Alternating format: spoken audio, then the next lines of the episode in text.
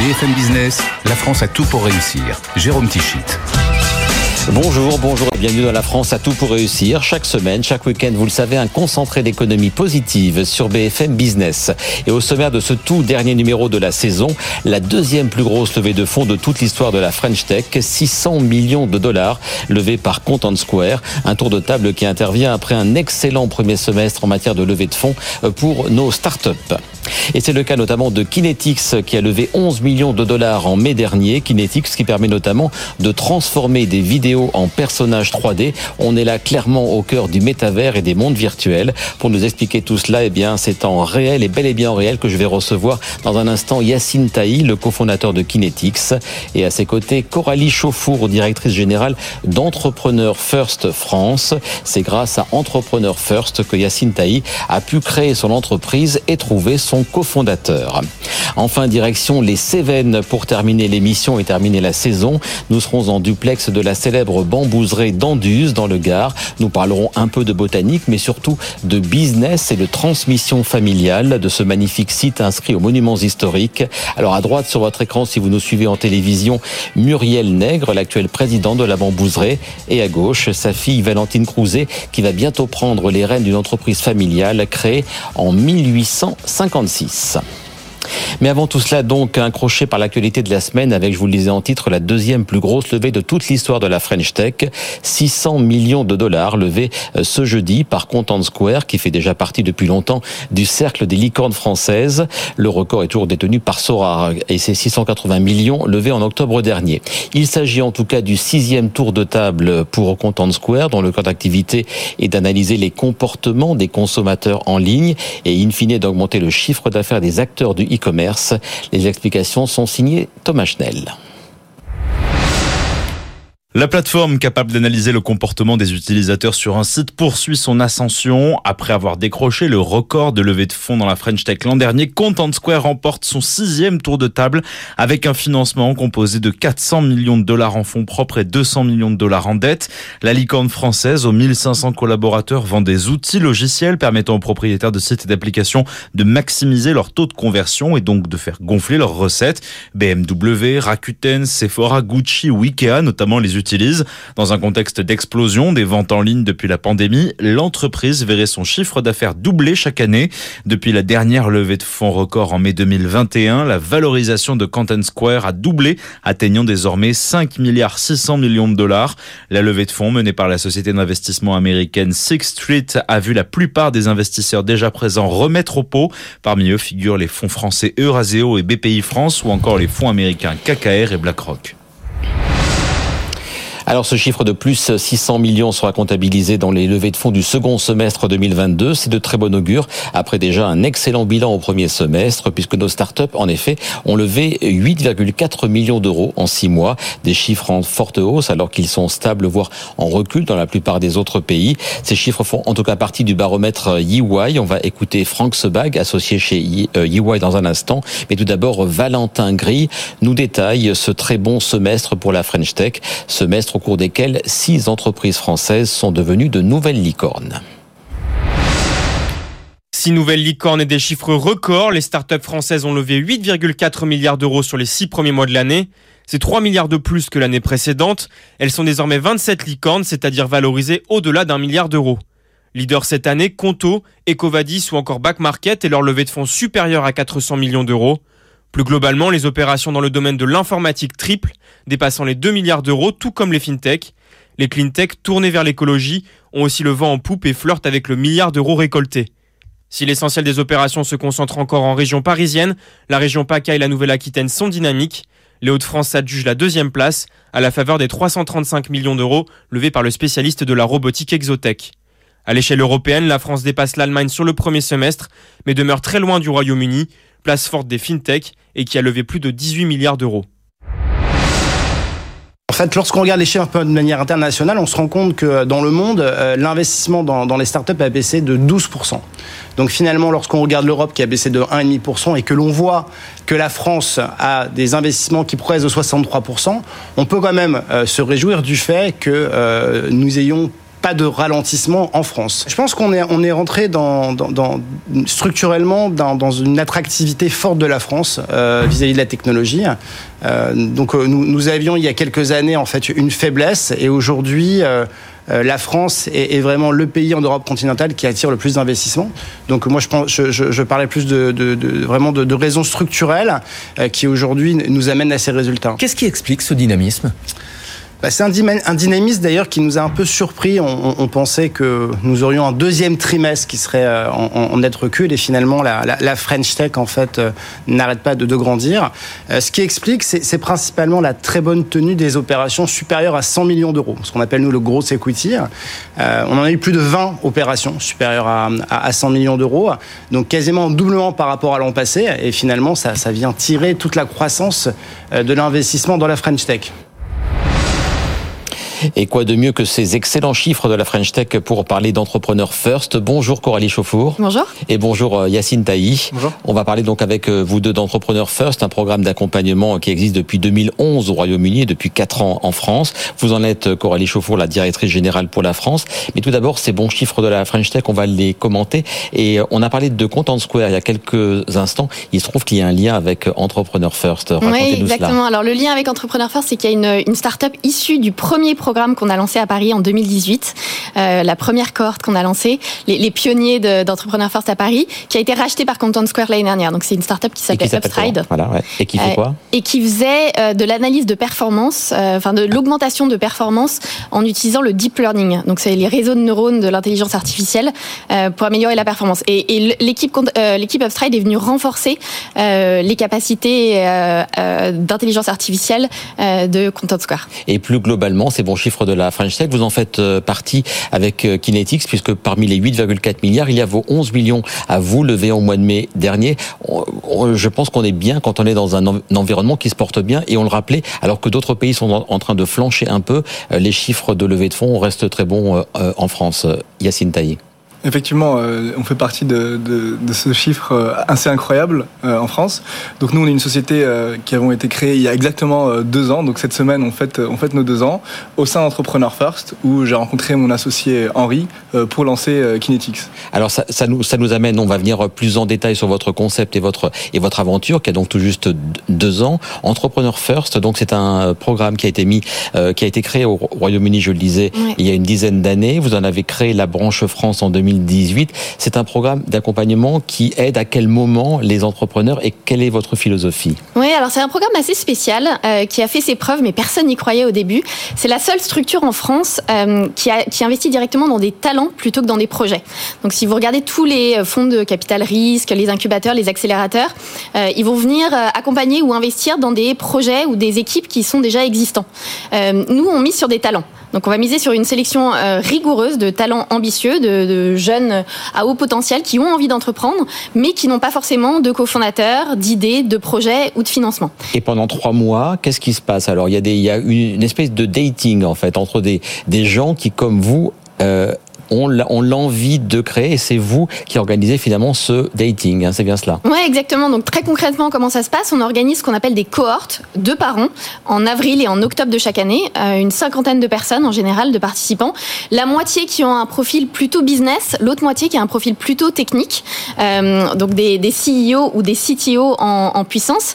Euh, et on va les aider à se rencontrer au sein du programme. Donc c'est un programme intense de trois mois euh, entre des gens qui sont euh, disponibles euh, au même moment, au même endroit, à un instant T, et qui vont avoir envie de, se lancer ensemble. Donc ils vont passer par des binômes différents, potentiels au sein du programme. Ils peuvent essayer avec quelqu'un, travailler ensemble pendant une semaine, deux semaines, voir ce que ça donne, voir s'ils sont productifs, voir s'ils arrivent à trouver une hypothèse d'un problème à résoudre sur lequel ils ont envie de travailler ensemble. et si ça fonctionne pas, ils peuvent essayer avec quelqu'un d'autre. Et puis ensuite, vous les lâchez dans la grande nature et l'aventure de l'entrepreneuriat ou vous les accompagnez quand même Alors on les accompagne quand ça. même sur la durée. Euh, L'idée, c'est vraiment de les accompagner jusqu'à ce qu'ils lèvent euh, leur premier tour de seed, donc le premier tour de financement qui est en général euh, entre 1 et, et 2 millions d'euros.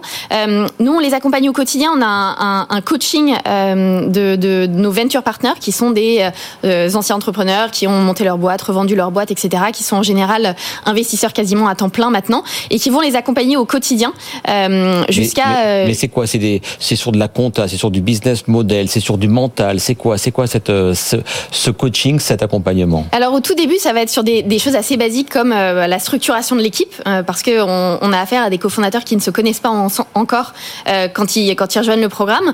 ensuite, l'étape d'après, ça va être de trouver un problème à résoudre. donc nous, plutôt que de partir d'une idée ou d'un produit ou de, on veut vraiment mettre l'accent sur le fait que toute toute startup doit répondre à un besoin, à un vrai besoin client. et donc on va aller encourager les entrepreneurs à parler au plus de clients potentiels pour comprendre quels sont leurs problèmes euh, et, euh, et, quelle valeur ajoutée ils pourraient leur, leur apporter. Donc ça, c'est vraiment au tout début du programme et au fur et à mesure euh, que le programme avance, euh, les, le contenu et les conseils qu'on va donner aux entrepreneurs vont devenir de plus en plus sophistiqués euh, en, en, enfin, en fonction de ce qu'ils vont rencontrer sur leur chemin. pragmatique et de, et de plus en plus. Et qu'est-ce qui vous a plu quand il a candidaté dans la personnalité de Yacine? Vous, vous vous êtes dit, tiens, c'est un bon candidat pour notre programme Ouais, alors Yacine, c'était un peu un des profils parfaits. Donc Yacine, il est diplômé de Sciences Po, euh, Sciences Po et d'HEC. Euh, il avait à la fois ce, double aspect euh, conseil. Il était passé par un, un, cabinet de conseil et du coup, il avait, euh, il avait ce côté euh, euh, rigoureux, structuré qu'ont beaucoup de consultants. Et il avait aussi eu une première expérience dans le milieu entrepreneurial. et donc, il avait un peu ce double aspect très, très commercial, très, très ambitieux que lui avait apporté cette, cette expérience plus entrepreneuriale et le côté rigoureux, structuré du conseil. Alors, on va se replonger donc avec vous en 2020. Donc, c'est là que vous avez rencontré celui qui allait être votre cofondateur. Ça a matché immédiatement. Vous avez, comme on l'a, on l'a, on l'a dit, testé peut-être d'autres cofondateurs potentiels? Alors moi, je dirais pas que c'était l'amour au premier regard parce que on a marié au premier regard. Hein, marié au premier regard, exactement. Voilà. non, on n'a pas été matché tout de suite. Euh, on est d'ailleurs, pour l'anecdote, une des dernières équipes à, à s'être euh, mise ensemble euh, parce que j'ai testé d'autres d'autres couples. Henri, de sa part, il a testé d'autres d'autres expériences, mais on continue à discuter ensemble en fait pendant tout le programme. Et c'est notre passion commune en fait pour le jeu vidéo qui nous a poussé à la toute fin de se dire bah allons testons euh, sur ce marché-là, contactons des studios de, de jeux vidéo et, et voyons euh, comment on peut résoudre des problématiques pour ce secteur-là. Et de là donc est né Kinetics. Alors quel est le, le concept de votre entreprise? Alors Kinetics, euh, nous permettons à tous les créateurs et utilisateurs des mondes virtuels de pouvoir s'exprimer dans ces mondes virtuels à travers leurs avatars. Donc on a développé des technologies d'animation 3D qui sont accessibles à tous via de l'intelligence artificielle. Ça veut dire que concrètement, vous prenez votre téléphone portable, vous pouvez utiliser euh, ou filmer n'importe quelle personne, et nous on va réussir à animer votre avatar avec ces mouvements-là, ce qui permet de rendre accessible en fait le fait de s'exprimer et de pouvoir créer euh, des histoires interactives dans les mondes virtuels en 3D, et qui est un marché aujourd'hui qui est en train d'exploser de, euh, mondialement. Vous avez à l'heure actuelle 14 000 utilisateurs, c'est bien ça? On a 30 000 utilisateurs maintenant, on a doublé. Euh... Sont, sont, très très. On a, on a on a multiplié par 4 notre base d'utilisateurs ces derniers mois. Euh, donc euh, on, on, avance assez vite sur, sur le, la croissance. Et le modèle économique, est-ce que vous vous rémunérez? Je crois que vous êtes parti d'un modèle freemium et en fait maintenant vous le faites évoluer pour avoir un mode de rémunération qui vous, euh, qui vous convient plus évidemment. Exactement, donc on est en train de transitionner vers un modèle qui va être basé sur les NFT. En étudiant en fait la cible sur laquelle on est en train de se positionner, on se rend compte que les créateurs aujourd'hui euh, souffrent énormément euh, du manque de revenus dans les mondes virtuels. C'est eux qui créent en fait la valeur de ces mondes virtuels et construisent du contenu que ce soit sur Roblox, YouTube, etc. Donc ce qu'on appelle le Web 2. Euh, et aujourd'hui, ils se rémunèrent très peu sur leur création. Et on est persuadé, en fait, on voit que c'est un modèle d'avenir où tous ces créateurs via les NFT vont pouvoir se rémunérer en ayant euh, un ownership, une, euh, en une ayant propriété, une propriété euh... intellectuelle sur leurs assets. Et nous, on veut se positionner vraiment comme partenaire de ces créateurs en leur disant venez sur notre plateforme, créez ce que vous voulez.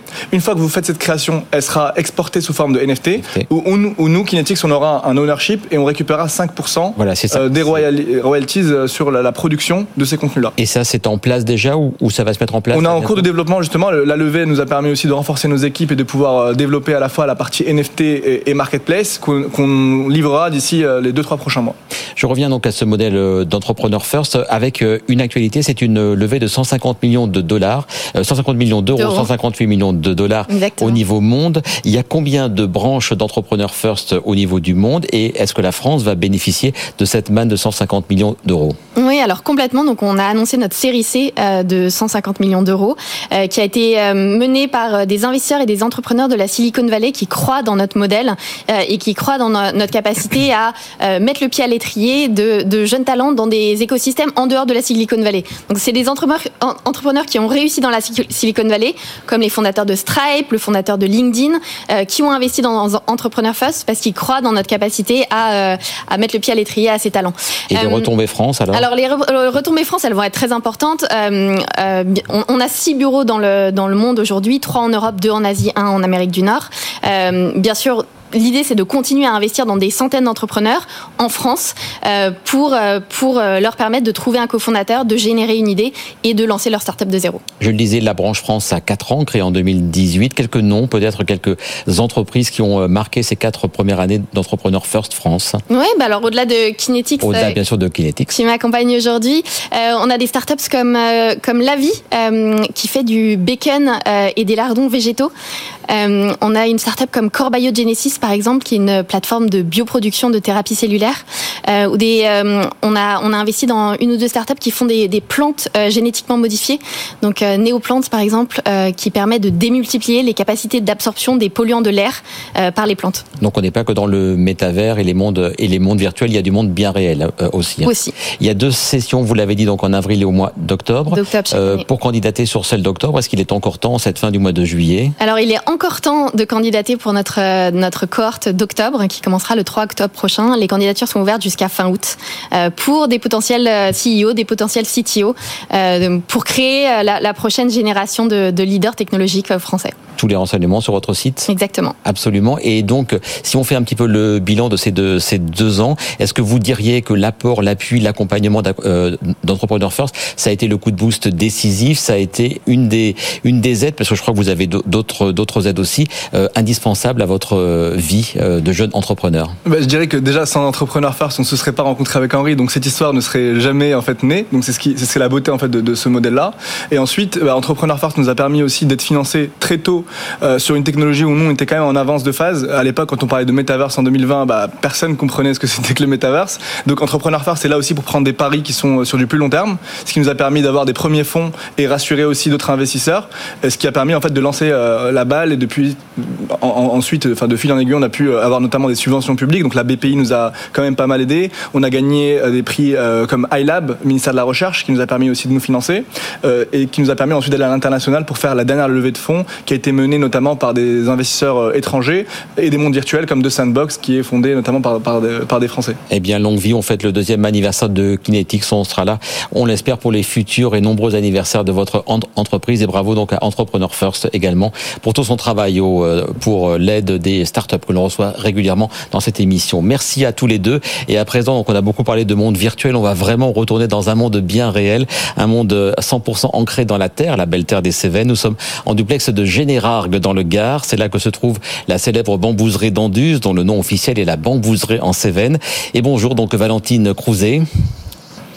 Bonjour. Vous êtes la directrice commerciale du site et bientôt plus que cela, on va en parler dans quelques instants. Mais d'abord un peu d'histoire, je le disais donc en titre, le site a été créé en 1856 par Eugène Mazel. Donc euh, vraiment plus d'un siècle et demi euh, sur ce site. Rappelez-nous les grandes phases de cette histoire de la bambouserie.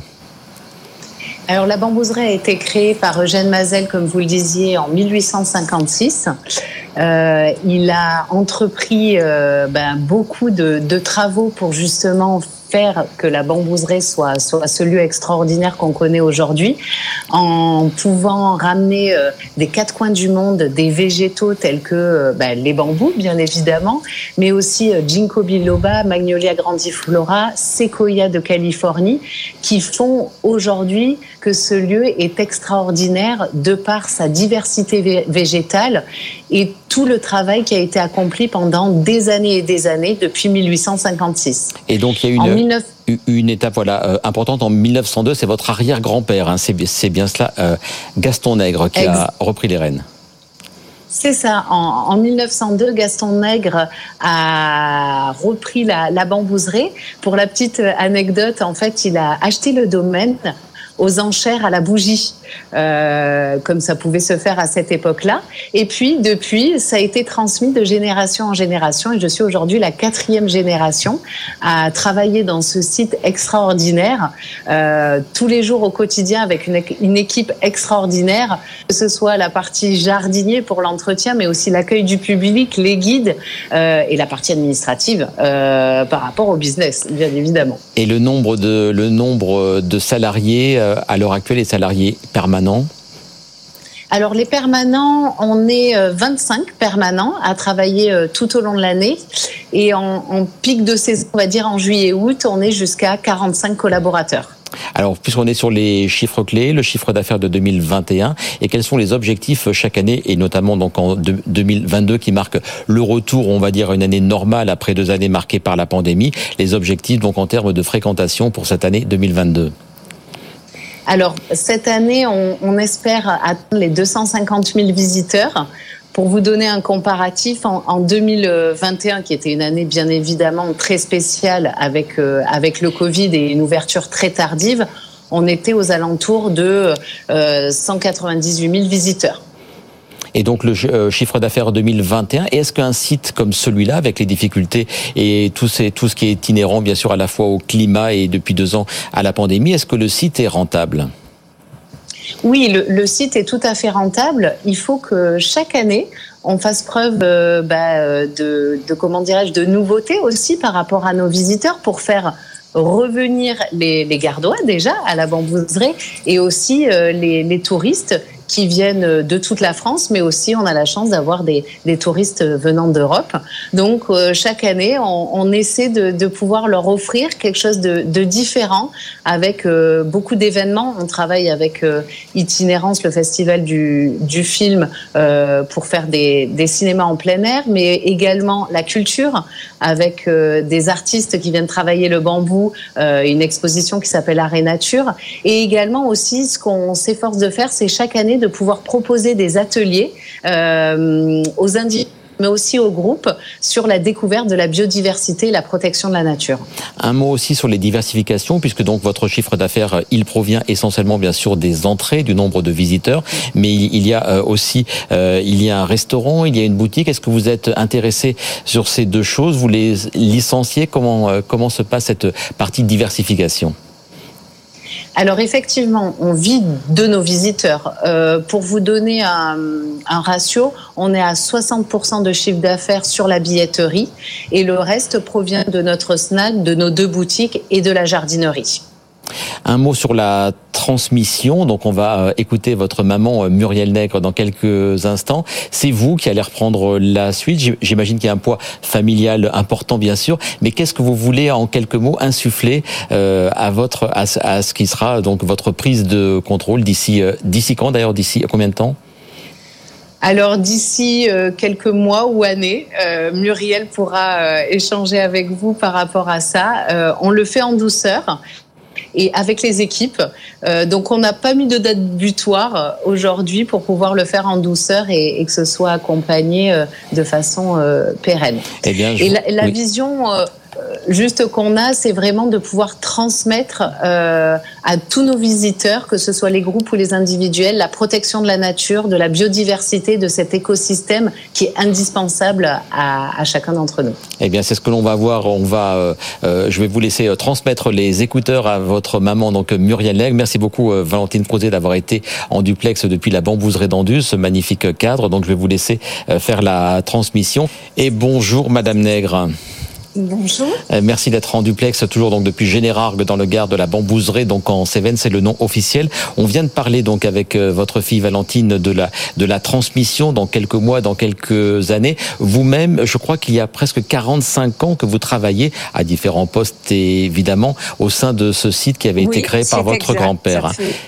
Bien 45 ans que je suis là au quotidien et euh, encore plus d'années que je ne me lasse pas de la bambouserie parce que je trouve que c'est toujours aussi beau et il y a toujours quelque chose à y faire. Qu'est-ce que ça vous fait de devoir passer la main? Parce qu'évidemment, c'est tout, c'était un pan très important de votre de votre vie, de votre famille. Euh, comment se passe la transmission? C'est un point qui nous intéresse. Est-ce que c'était pour pour vous indispensable que euh, la bambouseraie reste dans euh, le cercle familial et donc dans votre famille? Très important puisque ça me vient de mon grand-père, comme euh, Valentine l'a expliqué, depuis 1902. Mon grand-père, euh, mes parents, mon père, et puis quand il est décédé, ma mère. Et donc, je trouve que ce, cet immense euh, cadeau qu'ils m'ont fait, c'est normal que je le restitue et que je le prolonge à ma fille Valentine. Un mot enfin, voilà, de l'écosystème, on va dire économique dans les Cévennes. On sait que c'est une région qui est pas toujours très facile d'accès, notamment. Mais on sent bien euh, aussi, on le montre dans, dans cette émission, qu'il y a une volonté euh, de créer des entreprises qui fonctionnent. On a parlé euh, ces derniers mois des jeans Tuffery, c'est côté Lozère. On a parlé des, des cosmétiques Bellessa, c'est côté Héros et côté Gare aussi. Est-ce que vous sentez, malgré encore une fois parfois ce qu'on appelle l'éloignement géographique des Cévennes, une volonté que ce territoire très particulier s'en sorte économiquement tout à fait. D'abord, ce territoire, je trouve, tire bien son épingle du jeu. Et comme vous avez nommé, il y a des pépites chez nous euh, dans divers euh, domaines d'activité euh, qui animent notre territoire. Oui, les Cévennes sont vivantes et les Cévennes travaillent. Eh bien, écoutez, c'est sur ce joli mot de la fin que je vais vous souhaiter un très bel été. Bel été donc à la Bambouseraie. Je pense que vous avez beaucoup de travail, a beaucoup de visiteurs. Il fait beau, il fait chaud dans le dans le dans le dans le Gard. Donc euh, bravo à toutes les deux et longue vie donc à la Bambouseraie en Cévennes euh, sur la commune de Générargues. Voilà donc c'est la fin de cette euh, émission. C'est la toute dernière émission de la saison. On se retrouve pour des best-of tout au long du mois d'août sur BFM Business chaque week-end. Et puis la reprise de la saison 7, puisqu'il y aura une saison 7 de la France à tout pour réussir. Ce sera le premier week-end de septembre, une émission qui sera enregistrée quelques jours plus tôt à l'hippodrome de Longchamp pour la traditionnelle REF, la rencontre des entrepreneurs de France, puisque BFM Business est partenaire de cet événement. Je vous souhaite un très bel été et on se retrouve donc en septembre. À très vite sur BFM Business. BFM Business, la France a tout pour réussir.